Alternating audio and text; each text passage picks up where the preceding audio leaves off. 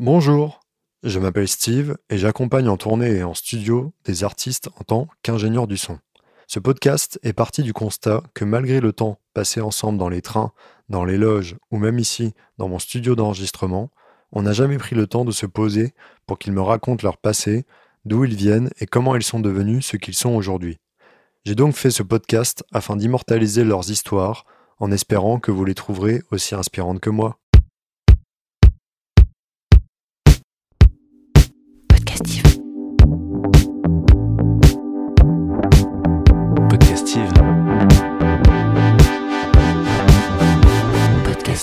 Bonjour Nathan, Bonjour Steve. tu vas bien? Je vais extrêmement bien. Merci beaucoup de venir euh, jusqu'à moi, ici dans mon studio, pour parler de ta vie. Ah oui, je t'ai parlé du sujet ou pas? Bah ouais, non, bah de ma vie alors. Ouais, c'est ça, ouais. Eh bah, exactement. génial, génial. En fait, c'est génial parce que toi et moi, on a vécu un peu un parcours euh, similaire parce que toi, de base, tu as eu une formation d'ingé son. On s'est croisés sur la route parce que tu es ingé son live, Tout de à fait. manière générale. Tout à fait. Et euh, là, tu viens de sortir, tu as commencé ton projet il y a quoi? Il y a 2-3 ans, c'est ça? Ouais, un truc comme ça. ouais, il y a trois ans, sous cette forme-là, ça fait trois ans que ça existe euh, comme ça. J'ai fait, euh, j'ai sorti mon premier album euh, en 2000, euh, enfin l'année dernière quoi, en gros. Ouais. Je sais plus quel, quel 2000 on est. 2020. Oui, avec le Covid, c'est un peu Ouais, particulier. du coup, ouais. je sais pas trop. C'est assez ouf parce que tu as un parcours où euh, tu viens de la technique et tu as fait euh, un transfert vers euh, le côté artistique. Ouais. Et t'es né où et quand, Nathan? Bah, on partage un peu ça aussi, Steve. C'est qu'on vient de l'Est. Exact. Je suis né à Metz en 92. Du coup, je sais pas quand est-ce que ça sortira, mais sûrement que ce sera mon premier podcast Ah ouais en ayant 30 ah, ans. ça me fait trop plaisir. Génial. Du coup, voilà, ouais, j'arrive sur mes 30 ans. Ça va faire aussi, enfin, ça fait 10 ans que je suis à Paris. Du coup, euh, que des gros chiffres ronds, là, un peu marrant. Alors attends, on va revenir sur un détail. C'est où à Metz? C'est vers où? Je suis, alors, je suis né. Dis-moi le nom du patelin. Moi, je veux le nom bah, du patelin. je suis vois. pas né dans ma ferme. Euh, Je suis pas né dans la paille, mais euh, ouais, je suis vraiment né à Metz. Mais après, euh, j'étais dans une baraque, euh, dans une, euh, un corps de ferme, euh, dans un village de 450 habitants à Pomérieux. Ok. 57 420. Exactement entre Metz et Nancy, quoi, et euh, pas très loin de, de Pont-à-Mousson, quoi. Trop bien. Vraiment, ouais. Et quand tu parles de corps de ferme, c'est-à-dire que tes parents, ils, étaient, ils exploitaient la ferme ou Pas du tout, non, non. Il n'y a pas, pas d'agriculteurs euh, dans, dans ma famille parce qu'il n'y a que des profs, évidemment. Quoi comme prof Euh, mon père et ma mère étaient euh, profs de PS, mon oncle est prof de PS, ma tante est principale, mon grand-père était prof de maths. Enfin bref, ouais, vraiment c'est Ah ouais que ça. Ils savent, ils arrivent pas trop à sortir de de la caste euh, les profs. euh, Donc t'as sont- fait beaucoup de sport. Eh ben écoute, euh, enfin disons que c'était obligatoire de faire du sport à la maison, Ouais. mais euh, j'ai jamais été euh, une brute en sport, j'ai jamais été très bon à quoi que ce soit, sauf quand je me suis mis au rugby là, c'était c'était pas pire. Et j'ai beaucoup aimé ça, c'était très cool. Mais bon, disons, je sais pas, ils nous ont, ils voulaient pas nous diriger vraiment vers ça. Et Bah, d'ailleurs, au euh, final. ouais, grave, grave. liberté, non, euh, ils étaient hyper chill avec ça. Ils voulaient juste euh, qu'on ait une activité sportive et qu'on ait un peu une curiosité à ça. Un peu comme euh, on devait faire un instrument et on devait euh, et on devait euh, faire du sport. Donc euh, voilà. Moi, enfin après l'instrument, ça a pas duré non plus. C'était que quel, instrument? C'était du piano, mais genre moi je voulais faire de la trompette, mais j'avais un problème de dents, euh, je pouvais pas Ah faire ouais? de trompette. Apparemment, ouais, ouais, Comment ça, un problème dedans Alors là, les détails médicaux. Vas-y, bois un coup. Euh, je t'ai dit que dans, dans ce podcast, on allait aller dans des sujets qu'on n'imaginait pas. tu vois. Ouais, non, mais attends, en plus, c'est des trucs, euh, moi, je savais même pas que ça existait avant que ça m'arrive à moi. Euh, en gros, j'avais mes dents de lait sur les deux incisives, vraiment les deux premières Ouais. incisives, celles qui, qui déterminent un peu ton sourire et ta gueule. Euh, j'avais, et elles tombaient pas, quoi. J'avais toutes mes dents définitives, sauf euh, les deux de devant. Ok. On fait des radios, tout ça, machin. On se rend compte qu'en fait, au-dessus, entre mes dents de lait et mes dents définitives de ces deux dents-là, j'ai deux surnuméraires, euh, donc euh, deux os de la taille d'une prémolaire, mais qui n'existent pas, quoi. Genre des trucs, euh, voilà, qui sont là. Donc j'avais euh, deux os en trop qui bloquaient la descente euh, de- des dents définitives. Donc là, ça a été une énorme déception quand t'as eu le rapport médical et on t'a annoncé écoutez, vous pourrez pas faire de trompette. Non un super pouvoir très très nul. Mais non, mais pour- du coup, pourquoi je peux pas faire de trompette? Parce que, alors, on m'arrache euh, les, euh, les, les dents, euh, tout, on m'arrache tout. Euh, les deux surnuméraires et les, les deux petites euh, dents de lait. Et du coup, je me retrouve avec un trou pendant deux ans, euh, le temps que les définitives euh, descendent. Euh, ça, je, je, me, on est, je suis en sixième et j'ai un trou dans le sourire. Ah ouais, ok. Du coup, tu vois, c'est pas exactement ce qu'on souhaite à ce moment-là. Et en plus de ça, du coup, c'est pas le plus grave à ce moment-là. Mais on me dit que, que je vais me faire foutre pour la trompette. Ah merde. Déception. À moins que ce soit mes parents qui aient juste décidé de me dire ça pour euh, Nick la trompette. Ils savaient que ça, leur, ça allait leur casser les oreilles à la maison. Ce qui est aussi très possible finalement. Euh, non, bon, en tout cas, je, je tiens à signaler à nos auditeurs que tu as un parfait sourire maintenant. hein. Ouais, non, mais alors oui, il faut le regarder de loin. Mais euh, Ah ouais bien sûr, ouais, il y a des profils qui marchent pas. euh, mais euh, ouais, parce qu'après, j'ai eu trois ans et demi de- d'appareil dentaire, de tout pour que remettre ça droit. Mais j'étais tellement content de- d'avoir des dents que j'ai pas, pas trop fait les soins de la suite. La fameuse gouttière, tout ça, j'ai pas porté. Et donc là, tu dis que tu as fait du piano. Donc t'as pas pu faire de trompette. Ouais, du coup, j'ai fait du piano, mais après, c'était de l'apprentissage, quoi qu'il arrive. Moi, j'ai jamais été un grand fan de l'école, même si ça se passait bien. Et du coup, euh, j'avoue, le, le côté solfège et tout ça, machin, euh, je voyais pas du tout le lien entre apprendre le piano et Pink Floyd. Mm. Et du coup, euh, je... Ouais, ça a pas trop marché pour moi. Surtout que euh, mon grand malheur, que ce soit en sport ou en musique, c'est que euh, mon frère et ma sœur, je suis le dernier, moi, j'ai un grand frère et une grande sœur. Ils ont toujours été à peu près meilleurs que moi en tout. Du coup, euh, piano, euh, ma sœur euh, tuée au piano. En plus, euh, enfin, c'est triché parce qu'elle, ça faisait plus longtemps qu'elle en faisait. Ah oui, Forcément, oui. elle était plus vieille. Euh, mon frère euh, en sport, machin, il était dix fois plus balèze que moi. Du coup, je me suis dit que ça allait être autre chose, mon skill. Ouais, c'est horrible parce que même encore aujourd'hui, ils ont toujours des années d'avance sur toi. hein. Tu sais, un truc Euh, psychologique, moi j'ai deux grandes sœurs. Ouais, ouais, Et ouais. t'as un peu un truc de pression, t'es le petit dernier, t'es là, genre. Ouais, merde. mais c'est pour ça que j'ai pris des décisions dans ma vie euh, pour euh, genre essayer de d'aller sur un terrain euh, où ils pourraient pas aller. euh, Enfin, tu vois. genre- Intermittent du spectacle. Alors là, je sais qu'ils iront jamais. Eh ben, c'est pas vrai parce que ma sœur a fini par être danseuse, figure-toi. ah ouais, ok. Ouais, du coup, elle est intermittente aussi. Génial. Et ton frère, il fait quoi? Mon frère, il bosse. euh, il est, lui, en fait, c'est le seul. Enfin non, en fait, c'est pas le seul. Les deux sont dans le sport vu que euh, ma sœur est danseuse. Elle, a la- ma sœur a réussi à faire ce truc genre artistique et sportif. Euh, mon frère est très sportif parce qu'il bosse euh, dans un magasin, il vend du, du matos, euh, il, est, il bosse dans un décathlon, machin. Et puis il fait énormément de sport encore et tout. Et euh, il y a que moi qui ai vraiment abandonné le sport, mis à part porter des fly quand je suis euh, ingé son, tout ça. Mais j'essaye de le faire moins aussi. J'ai toujours essayé de faire Alors moins. pour ceux qui savent pas ce que c'est un fly, c'est un peu euh, les caisses où il y a le matos de tournée et on adore euh, charger euh, le camion avec Ouais. ça. Ouais, ouais, on est souvent vraiment derrière le camion euh, dans les cinq premières années de travail, j'imagine. Ouais. Et euh, plus le temps passe, plus on s'éloigne du camion. Parce qu'au fur et à mesure, on commence à avoir mal au dos et on peut plus exactement, porter. exactement. Et euh, au niveau de ton parcours scolaire, t'as fait, t'as fait un bac? Ouais, ouais, j'ai fait un bac. euh, J'ai été hyper euh, classique euh, jusqu'à, enfin, jusqu'au bout. Mais euh, j'ai, euh, j'ai eu, ce- j'ai eu un collège assez chiant. J'ai pas kiffé. Euh, après, j'arrive en lycée général. J'ai fait S, SP maths, euh, option latin et grec. Enfin, genre des trucs comme ça. Ah, c'est particulier ça, option lat- latin et grec. Ouais, ouais, je sais pas pourquoi. C'était, euh, je sais pas. Je sais pas, j'étais un peu dans les trucs, euh, la beauté des trucs euh, anciens, genre des savoirs anciens et tout. J'aimais bien ce, ce côté-là, j'imagine. T'étais déjà intéressé par les tourneurs de phrases et les synthétiseurs pour ton Exactement. projet. Exactement. Exactement. Il y a un petit, mais c'est vrai, en vrai, il y a, il y a tout euh, dans, dans mon parcours, il y a tout ce que j'aime aujourd'hui malgré tout, quoi. Euh, donc, ouais, donc euh, S, SP maths, machin, mais dans un lycée euh, très euh, très de droite euh, de Metz, qui euh, c'est un lycée napoléonien inauguré par Napoléon, quoi, un truc bicentenaire, un truc de. Franchement stylé dans, dans l'idée, mais en même temps pas vraiment stylé. Et du coup, j'ai j'ai passé mon bac là-bas. j'ai vite, enfin j'ai toujours, j'ai jamais beaucoup bossé. Mais vu que il y avait les infos que j'entends, je les enregistre. Du coup, j'avais de quoi rendre mes cours et tout. Et du coup, j'ai passé un bac plutôt bien. Euh, J'ai eu quasiment mention bien. euh, C'était cool. Et après, du coup, je me suis mis en tête euh, d'être ingé son. Enfin, genre avant ça. Et euh, parce que, dis-moi, ouais. Non, non, pardon. Non, je- je vas-y. voulais te couper. Là, t'as dit que tu voulais être un son. Est-ce que ça, le fait de vouloir être un son avait été justifié par ton choix de faire bac S? Non, enfin, euh, disons que je voulais être ingé... Enfin, oui, quelque part, parce que euh, quand je me suis dit, en gros, mon parcours, ça a été de me dire, ok, la musique, j'adore ça, euh, mais euh, mes parents euh, n'avaient aucune idée de comment ça fonctionnait, euh, tout ça, et du coup, ils se disaient, bon, a priori, euh, ça marche euh, au talent et au génie, et, euh, tout ça, quoi, et, à- et, et aux connaissances, euh, aux, enfin, aux gens que tu connais et tout. Vu qu'il y avait rien de tout ça, a priori, je m'étais dit, bon, bah, pas rockstar. Donc, euh, qu'est-ce qui est, c'est quoi les vrais métiers autour de la musique? Et donc, euh, c'est comme ça que je m'étais dit, ingé son. C'est énorme parce que j'ai exactement. Enfin, c'est horrible parce que j'ai l'impression de m'entendre parler. C'est un peu exactement le truc parce que c'est quasiment euh, la, me- la même chose pour moi parce que tu vendais un truc un peu plus technique et ça rassurait Ouais. les darons en fait. Bah, grave, grave. non, je pars, puis- pas, et- je pars pas avec mon école, à Pa- avec, euh, Ouais, je pars voilà. pas avec ma guitare à Paris. euh, Tout est justifié, c'est, ok, quoi.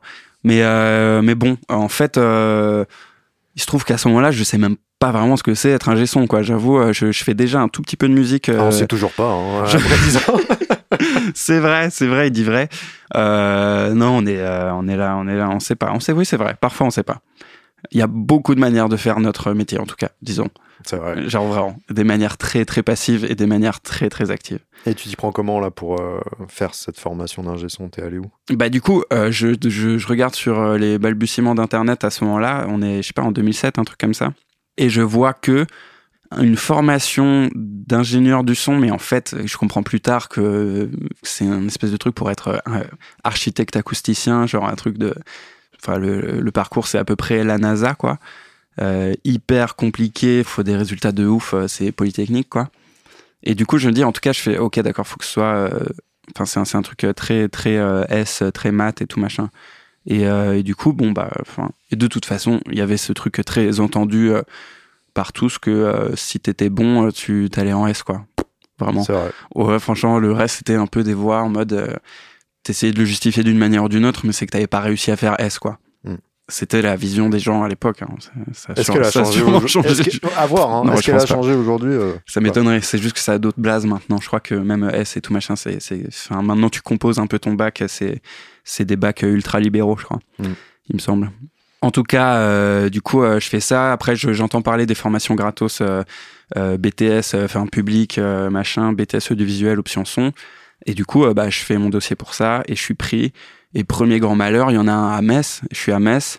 Du coup, je vais pas me barrer de chez mes parents. Je vais pas vivre la vie étudiante et tout machin. Je vais rester chez WAM et re- en plus rester dans un lycée parce que le BTS c'est en lycée quoi. Horrible. Horrible expérience. En plus, euh, je me rends compte là-bas que aucun rapport avec la musique. Genre, Ah ouais. euh, aucun putain de rapport avec la musique. C'était l'enfer. C'était euh, que euh, du. que de- ouais, de la téloche et de la radio quoi. Dans un truc très ancien, en plus, euh, ça bossait sur euh, cassette DAT et tout machin. Enfin, genre vraiment des Ah trucs ouais. euh, comme as.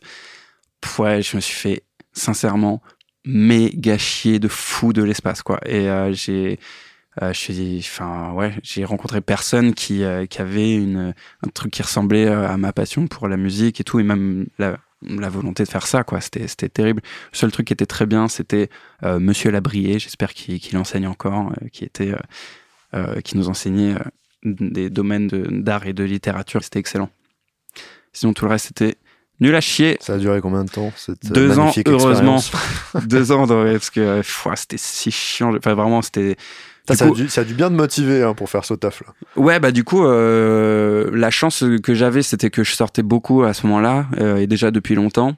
Et du coup, j'avais pas mal de potes euh, qui faisaient de la musique, euh, machin, qui commençaient à avoir leur premier concert un peu pro et tout. Et du coup, moi, je les suivais et euh, je leur faisais, je leur écrivais leurs fiches techniques euh, pour justifier d'être là. Euh, et d'ailleurs, c'est comme ça que j'ai fait mes premiers concerts pendant que j'étais en BTS. Euh, une fois, un concert au Luxembourg où t'as le, le régisseur de la salle qui vient me voir, qui fait genre, du coup, c'est toi l'ingé son et tout machin.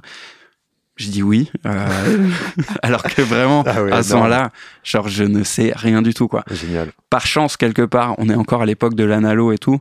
Donc euh, je tu vois, c'est un truc où t'as ta tranche, tu peux un peu pas trop faire de merde entre guillemets quoi. Ouais. Tu vas peut-être pas faire un truc très intéressant, mais si tu pousses tes faders, normalement ça devrait bien se passer.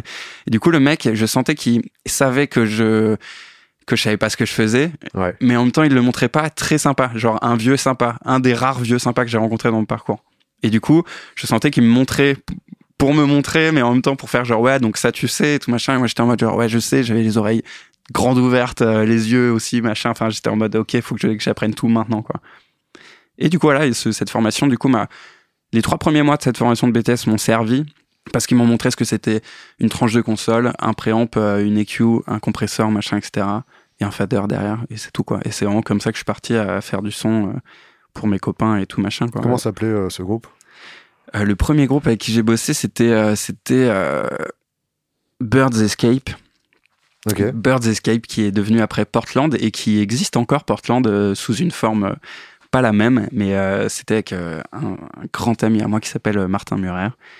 Et, et puis voilà. Et après, très rapidement, j'ai bossé avec un groupe de baby rock qui s'appelait The Yups, avec qui j'ai fait des premières parties de de, de Bébé Brune à l'époque euh, et de euh, Panic at the Disco euh, à, la Cigale. Je me souviens, première Cigale, j'ai ma première Cigale en son, c'était en 2012 avec avec The Yups. T'avais 20 piges Ouais, j'avais 20 piges. c'était c'était incroyable, expérience incroyable. C'est assez ouf parce que ces groupes-là, c'est des groupes que tu as rencontrés dans ton coin vers Metz en fait? Ouais, Carrément. D'ailleurs, c'est comme ça aussi que j'ai rencontré les gars de Grand Blanc qui ont été mon premier vrai groupe avec qui j'étais sur la route, quoi. Et avec qui aussi, euh, il y a un truc au niveau de la composition pour moi qui s'est débloqué. Et euh, c'est avec eux que j'ai trouvé un son que avec lequel moi j'avais envie aussi de, de jouer quoi. Euh, et c'est comme ça que mon tout mon penchant artistique a commencé à revenir très fort à ce moment-là quand j'ai bossé avec Grand Blanc parce que il se passait un truc où genre il y avait un son, tout ce son un peu cold wave et compagnie qui me parlait énormément au niveau production, composition et tout machin. Et là, tu étais un peu à 360 sur ce projet-là. Tu bossais en live et aussi en studio. Ouais, carrément. Carrément, avec euh, Grand Blanc, j'ai bossé, euh, j'ai bossé sur euh, tout leur, toutes leurs sorties jusqu'au premier album inclus, quoi, qu'on a réalisé ensemble avec Adrien Palot. Et après, le deuxième album, ils l'ont fait juste avec Adrien, quoi.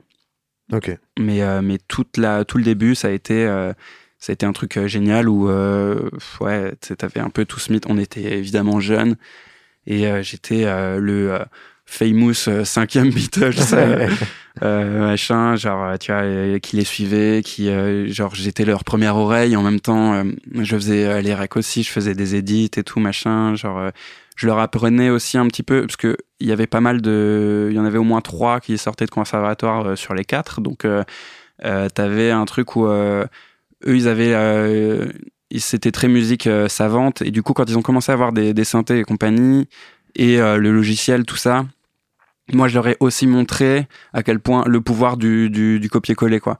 Hmm. genre, fabriquer une boucle, genre, même dans les, dans les, les, les débris de, de ce qu'on a enregistré, tu, tu choisis un truc arbitrairement, tu le loupes, c'est une base plus solide que le truc que tu as dans la tête depuis, depuis 200 ans que tu n'arrives pas à sortir. Quoi. Ça, c'était hyper intéressant, ça. Trop bien. Et euh, tu situes en quelle année, ça? Euh, Tout ça, c'est euh, donc ça, c'est mon arrivée à Paris, c'est 2012, quoi. Et à quel moment on s'est rencontrés, nous? Parce que je crois que c'était genre 2014. Ouais, c'est ça, c'est ça. J'étais accueilli à la Flèche d'Or, en résidence avec Grand Blanc. Exactement. Bah oui, oui, c'est ça, parce que en gros, de 2012 à 2014, on bosse avec Grand Blanc, on fait des morceaux. Il y a le premier EP et tout machin. Il y a les trucs qui commencent à se débloquer pour eux. Il y a entreprise qui arrive, machin. Donc peut-être label il y a du management, machin, enfin, tu vois, ça se développe. Et euh, le moment où on s'est rencontrés, du coup, c'est quand euh, Asterios s'est rentré dans la boucle et, euh, et qu'on avait, on devait préparer. Là, on était à la Flèche d'Or où on a rencontré euh, Podcastive. j'adore, j'adore ce mec. un Américain incroyable. En fait, il est vosgien, le gars. Ça, personne ne le sait. C'est impossible. C'est impossible. Et, et c'est, oui, on préparait les, les trans musicales, quoi c'est trop cool. Grosse étape. C'est assez, assez, incroyable parce que euh, en parallèle, moi, je suis arrivé à Paris pour euh, du coup euh, bosser avec des groupes de Paris. Toi, tu es arrivé avec ton groupe mm. de l'Est et vous êtes arrivé à Paris. Vous avez signé avec un tourneur parisien. Ouais. Et, ouais, carrément. cool. Mais après, ce qui est marrant, c'est que j'avais pas. Je bossais pas avec eux en étant à Metz. On s'est vite fait rencontrer sur la fin de Metz. Et, et on a commencé à bosser ensemble en étant à Paris, quoi un peu euh, eux, eux, dans leurs années étudiantes. Euh, il y en a encore, euh, il y en avait à la Sorbonne, ça, ça, il y en avait deux à l'ISTS quand même. Ouais. Et enfin ouais, c'était c'était c'était marrant quoi. C'était un peu ça mes années étudiantes au final quoi. Mais c'était trop cool de, de commencer la tournée avec eux. C'était trop trop bien. Alors l'ISTS c'est c'est une, une école de son. Oui, une école de son pas du tout publique. à 6825 euros l'année sur 3 ans. Il y a une année optionnelle à New York. Tout à fait. Qui est pas cher du tout. ouais, ouais, ouais. Du coup, euh, non, ouais, ça c'était pas dans mes options pour être, euh, dans, enfin moi dans ma formation, euh, mes parents ils ont pas, tu vois. Mais en même temps, je leur ai pas demandé. Ça se trouve, j'aurais pu faire l'ISTS. Écoute, je l'ai fait pendant un an, moi, mais bon, on coupera, on s'en fout ça. on s'en fout pas, mec. Attends, ils étaient dans la promo Jordi quand même. Non, Putain, ou avant? Je ouais, crois, si. je crois que j'étais dans la promo aujourd'hui. Ah ouais, bah tu as. Mais oui, mais Alizé, non euh, Elle, elle était un, un an après. D'accord, ok. Bon, que trace. Ouais, ouais, ouais. Et euh, donc là, tu commences à faire tes armes euh, en tant qu'ingénieur du son. Tu as fait ton intermittence du spectacle assez rapidement. et Ma t'as- première intermittence, ouais, incroyable. C'était ouais, pour tout le monde, c'est un truc de ouf ça. C'est clair. Et ça continue d'être ouf. Ouais, carrément. Mais en- encore plus, euh, à l'époque, euh, 10 mois pour le faire, là, c'était vraiment pas pareil, quoi. Genre, euh, c'était pas encore Oui. un an, euh, c'est un peu plus, un peu plus cool quand même. Donc là, tu, euh, tu continues de rencontrer des nouvelles personnes en tant qu'ingénieur du son. Tu tournes avec d'autres personnes, d'autres groupes. Ouais. T'évolues là-dedans. Carrément, carrément. Là, je, je- les choses se déclenchent un peu pour moi, en tout cas en tant qu'ingé son. Je rencontre euh, Bagarre aussi. euh, je commence à bosser avec eux tout de suite aussi. Enfin, il y a voilà, il y a tout qui se met en place. Et moi, en plus, ça commence. Je commence mon, mon petit travail d'éponge au niveau inspiration et tout pour euh, pour moi ma musique, quoi. Avoir un truc. Là, je commence à voir à quel point, genre, t'as fait avec plein de gens, rencontré plein de gens, ça Ouais. alimente moi mon, Ouais, ma musique et, euh, et mes envies aussi euh, parce que euh, avant j'avais un peu un truc de euh, mais tout m'intéresse en fait euh, j'adore tous les styles de musique il n'y a pas vraiment euh, pourquoi je enfin tu vois je voyais des gens arriver faire euh, par exemple euh, euh, je sais pas du rocksteady ou j'en sais rien je sais pas n'importe Ouais. quoi et je me dis mais putain mais qui pourquoi eux ils savent ce qu'ils ont envie de faire à ce point là genre euh, ce genre là et ils Mm. font ça ils font que ça genre moi à ce moment là j'étais en train de faire euh, de la trap, euh, de la house, euh, du, du, du krautrock, et genre, enfin, tout en même temps. Je me disais, putain, mais je, je kiffe tout en plus avec les logiciels qui s'améliorent et tout machin. Comment je peux faire un choix dans tout ça Et du coup, avec les rencontres et tout machin, tu te dis que en fait, euh, ta personnalité artistique, c'est vraiment un, ce mélange de, euh, de vécu, de rencontres et tout machin qui te, qui finit par faire toi ton traitement unique, quoi. Hmm. C'est hyper rassurant, c'est que c'est un truc. euh, quoi que ce soit que tu décides de faire, euh, ton process sera forcément complètement unique. Du coup, avec le temps, tu commences à prendre confiance en ça, et ça, c'est hyper cool. Et c'est tout, tout ce process-là que j'ai fait extrêmement lentement à partir de ce moment-là, quoi. Et là, t'as commencé à faire tes propres morceaux. Ouais. ça? Ouais, carrément. Mais j'ai fait pas mal de morceaux avec euh, Benoît, euh, l'auteur euh, et compositeur de plein de morceaux de, de Grand Blanc. Et euh, du coup, j'ai, on a commencé à se voir beaucoup pour euh, lui coucher toutes ses démos et tout machin. Et en fait, euh, assez rapidement, moi, je les, je les, je les produisais quoi. Et du coup, euh, il Ouais. y a un truc on a, en fait, Lothar a commencé comme ça quoi. C'était des, des démos de, de Benoît sur lesquels je mettais un énorme kick, une énorme snare et un gros synthé basse Et là, tu te quoi. rendais compte que tu pouvais créer en fait. Ouais, carrément. Et puis que ouais, voilà, j'ai là que j'étais extrêmement proche d'un son qui me faisait quelque chose de, Ouais. de fort, quoi. Et du coup, euh, du coup, voilà. Après, bah, par la suite, il y a Lothar, euh, il a, il a dû continuer Grand Blanc exclusivement, et du coup, euh, j'ai dû continuer Lothar euh, tout seul. Mais j'avais euh, tout ce cahier des charges qui était écrit en fait pour toujours, quoi. Et ça, c'est Ouais. trop bien, quoi. À quel moment tu t'es dit que tu allais faire ton propre projet là? Parce que là, il y a une grosse transition entre tu travailles avec des groupes Ouais. et tout d'un coup, tu te dis, vas-y, je vais euh, me lancer dans mon propre projet. Comment tu as commencé là-dessus? Bah après, il y a eu un, il y a eu une- un moment. euh, Enfin, j'ai quand même énormément tourné, euh, notamment avec euh, avec Bagarre. À un moment donné, c'était le tunnel de la tournée. euh, euh, on a passé, j'ai compté avec Bagarre, j'ai fait euh, j'ai fait plus de 200 dates. Ok. Donc euh, c'est euh, et tout ça réduit sur sur à peu près 4 ans parce que euh, genre il y a en gros euh, j'ai bossé avec eux pendant 7 ans mais le début euh, il devait y avoir une quinzaine de dates euh, par par an. Il y avait même pas encore de tourneurs et tout machin. Donc euh, vraiment ça a été une- d'une intensité folle quoi. On, est, on a passé notre vie en tournée. Donc tout ça c'est un moment où genre je faisais de la musique mais j'avais pas le cerveau qui était qui pouvait se, se mettre Ouais. dedans quoi. Et au final en fait donc il y a j'ai un espèce de tunnel de tournée, Grand Blanc, plus Bagarre ensuite, et Pépite aussi, qui, qui, qui a tourné, plus plein d'autres évidemment dans, dans tout ce chemin. Mais du coup, le moment où j'ai pu me dire, euh, ok, euh, j'ai le temps pour ça et j'ai envie de le faire, euh, bah, ça a été le, le confinement, quoi. Ouais. Et genre, peut-être heureusement que que- qu'il est arrivé pour moi, parce que euh, sinon, je pense que j'aurais pu continuer à bosser sans même me rendre compte que j'étais en train de me, me flinguer euh, et de passer en plus à côté de tout ce que j'avais envie de dire et faire euh, en musique. Enfin voilà, je pense que j'aurais pu relever la tête, voir que j'avais 52 ans, et que, j'étais complètement aigri, bouffi d'alcool, avec genre 20% de mon spectre de d'oreilles, des acouphènes en patate. Donc non, plutôt bonne nouvelle. Genre le, confinement, c'est gros stop et tout plutôt machin. bonne nouvelle. Il y a eu des milliers de morts, mais pour moi c'était génial. Non mais ah ouais, toi tu crois, tu crois à ce que le gouvernement dit, d'accord, je comprends. Non, non, tout ça n'existe pas. Non, ça n'existe pas. C'est comme le 11 septembre. Euh, ouais, bah ça, non, mais je, je, préfère pas t'en parler, mais bon, c'est en fait la suite. Ouais. Et euh, pendant ce confinement-là, donc tu composes tes propres morceaux?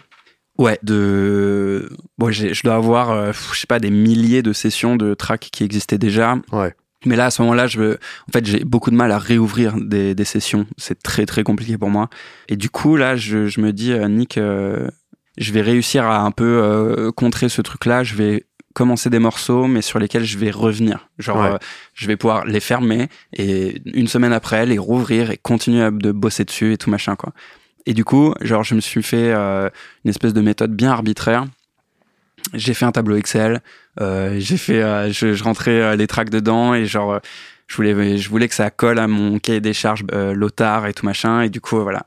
Mais à ce moment-là, en fait, au confinement, j'avais déjà sorti un EP tout seul avant ça.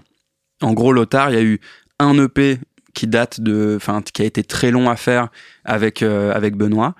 Euh, et après, directement dans la foulée, pour me prouver que je pouvais le faire seul, euh, j'ai sorti un EP qui s'appelle 1999, euh, que j'ai sorti seul. Et ensuite, donc confinement, là, je bosse sur mon album où j'ai envie d'écrire beaucoup plus. Euh, qui ait plus de texte et tout machin, genre, euh, enfin un truc euh, ouais plus clair pour moi. Et, et, donc là, ouais, je me lance dans l'album et c'est la première fois que c'est vraiment, je trouve vraiment sérieux quoi. Et, et je suis, c'était trop bien. C'était une trop bonne expérience. C'était hyper cool. Comment ça s'est passé la première fois que tu as fait un concert? Ah ouais, ouais, le concert, c'est c'est c'est hyper intéressant parce que euh, on en avait parlé. Et tu m'avais dit, euh, c'est dingue. Euh, on a on a dû mixer en concert des milliers de groupes, enfin des milliers de concerts. Et là, tu te retrouves sur scène. Et là, c'est parti là.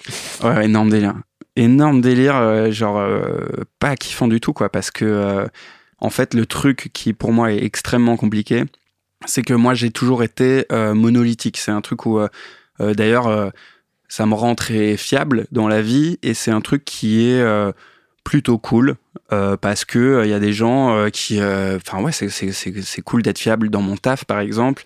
Au moment où tout le monde part en couille et tout ça machin, genre je reste un peu un phare dans la nuit quoi. Genre je suis toujours un truc auquel on peut se raccrocher et tout. Mais du coup ça fait que j'ai jamais appris vraiment à lâcher prise à être euh, un peu quelqu'un d'autre que moi-même, quoi. Et sur scène, t'es vraiment censé faire ça. Genre, t'es pas censé être la quintessence de toi-même, t'es censé être un alter ego, un vrai, vraiment quelque chose d'autre, une proposition que tu te fais à toi-même, quoi, un truc euh, euh, et que tu fais du coup forcément aux autres. Et du coup, quand je suis arrivé sur scène, je me suis vu moi sur scène et j'étais en train d'être moi, de proposer moi euh, sur scène, mais c'était c'était. Tu voyais la troisième personne. Ah ouais, euh, j'étais j'étais mal, j'avais grosse sortie de corps comme ça. J'avais mon premier concert, j'avais les deux pieds quand je suis arrivé. Première note, euh, mes pieds étaient à un endroit. Dernière note du concert, mes pieds n'avaient pas bougé. j'étais, je n'avais pas bougé d'un centimètre. J'avais même j'avais une bouteille d'eau posée à mes pieds j'ai bouffé le plastique. Avec, mais non, avec le stress, j'étais tellement tétanisé que déjà je n'ai même pas pu aller la chercher et aller boire, alors que tu vois, je ne pouvais pas genre euh, entreprendre de me baisser, d'ouvrir cette bouteille et de boire, alors que j'avais une pâteuse de l'espace. C'était horrible, horrible expérience. C'était où ce concert? Euh, Le premier, c'était au pop-up quoi. Pop-up avec Benoît et tout, et en plus, j'en avais jamais fait, donc j'avais pas idée que j'allais être stressé comme ça. Bah et, du coup, je, je même j'étais, euh, j'avoue, bah plutôt confiant. Toi, Genre, oui, t'es confiant parce que t'as l'habitude d'aller dans une salle de concert, on va bosser. Et là, tu te rends compte que non, non, je vais pas aller à la console, mais je vais aller sur la scène. Ouais, ouais, putain. Et encore, bah, pourtant, c'est stressant aussi quand t'arrives à la console euh, dans des salles euh, blindées pour, enfin, tu vois, j'ai fait des, des Zéniths, des Olympiades, des, des, des Solid Days avec 26 000 personnes et tout. C'est quand même toi qui démutes le bordel et tu te dis genre, ok, est-ce que j'ai bien bossé, quoi. Mais là, truc de ouf quoi je sais pas j'y vais j'y vais comme ça et je putain et là c'est le pop-up il y a 100 personnes mais exactement c'était blindé on avait trop de chance euh, genre euh, les, les, gens euh, aimait bien le, le projet de, de base. Et, et putain, putain, j'étais en, voilà, c'était l'horreur, c'était l'horreur. Et là, du coup, je commence. Et là, on était trois sur scène. Ok.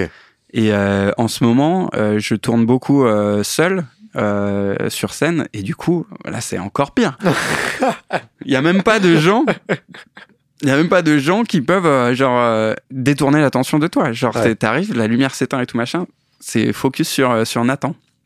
Euh, du coup, euh, ouais, non, archi dur, archi dur, mais plus le temps passe, plus je trouve mon espace euh, où je peux euh, m'exprimer et tout machin.